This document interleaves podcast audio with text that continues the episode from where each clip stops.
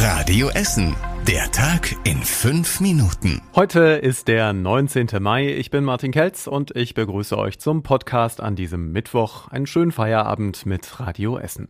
Die meisten Biergärten und Straßencafés bei uns in Essen bereiten sich auf die Wiedereröffnung am kommenden Freitag, also übermorgen vor. Einige wollen noch abwarten, weil das Wetter schlecht bleiben soll.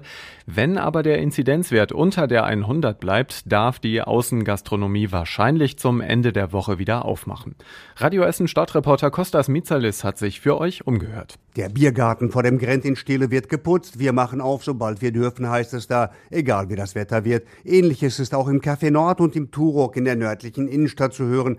Der Biergarten Altenessen will eine Woche abwarten. Das Der Prinz im Südviertel will Ende Mai öffnen. Das Seaside Beach am Baldeneysee darf noch nicht öffnen. Offiziell gilt's als Freibad und nicht als Biergarten. Erst wenn die Inzidenzwerte stabil unter 50 liegen, gibt's da kalte Getränke. Und auch die Ausflugsdampfer der Weißen Flotte dürfen erst ablegen, wenn die Inzidenz stabil unter 50 liegt. Einzelheiten zu den Lockerungsschritten findet ihr im Netz bei uns auf radioessen.de.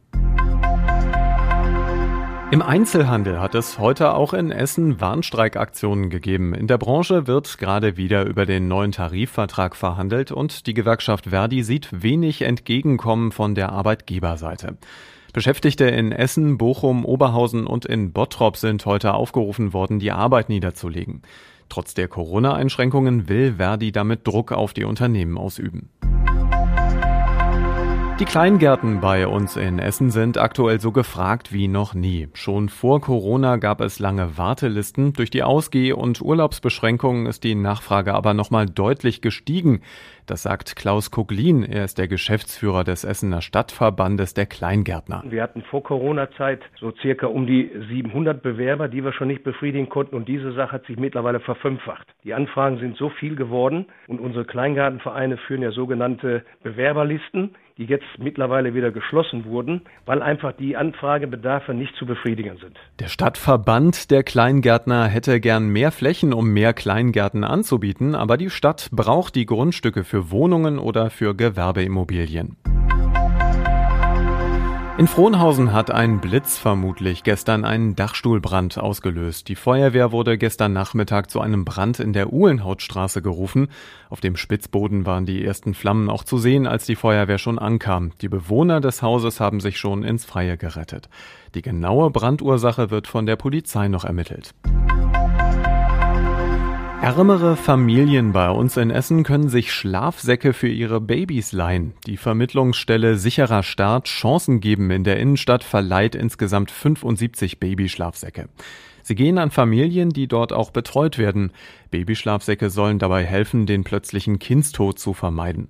Der ist zwar noch nicht komplett erforscht, ein Grund ist aber offenbar, dass Babys nicht gut genug oder auch zu warm zugedeckt sind. Das sollen Babyschlafsäcke verhindern. Das Geld dafür kommt vom Verein Wundertüter aus Fullerum. Zum Fußball. Rot-Weiß Essen spielt im Halbfinale des Fußball-Niederrhein-Pokals. Gegner ist der SV Strahlen. RWE ist klarer Favorit und wenn RWE am Ende den Pokal gewinnen sollte, dann dürfte die Mannschaft nächste Saison wieder im DFB-Pokal mitspielen.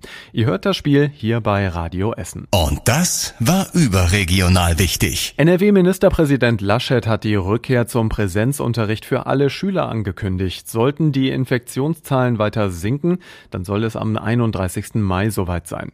Außerdem sollen möglichst viele Kinder vor den Sommerferien noch geimpft werden. Kanzlerin Merkel bedauert außerdem den Rücktritt von Bundesfamilienministerin Giffey. Sie habe bleibende Fortschritte auf den Weg gebracht, sagt die Kanzlerin. Giffey tritt wegen der Überprüfung ihrer Doktorarbeit ab. Erst gestern hatte Giffey den Essener Kinder- und Jugendhilfetag mit eröffnet. Und zum Schluss der Blick aufs Wetter. Es geht weiter wechselhaft durch den Abend hier bei uns im Ruhrgebiet. Kurze Schauer sind auch immer mal wieder dabei in Harzopf und in Katernberg. Um die 10 Grad im Moment noch. Morgen geht es dann durchwachsen weiter bei uns in Essen mit Temperaturen um die 15 Grad in der absoluten Spitze. Und so viel Podcast für eure Ohren heute Abend und mehr neue Nachrichten morgen ab halb sieben hier bei uns bei Radio Essen. Ich wünsche euch einen schönen Feierabend und sag bis später. Das war der Tag in fünf Minuten. Diesen und alle weiteren Radio Essen Podcasts findet ihr auf radioessen.de und überall da, wo es Podcasts gibt.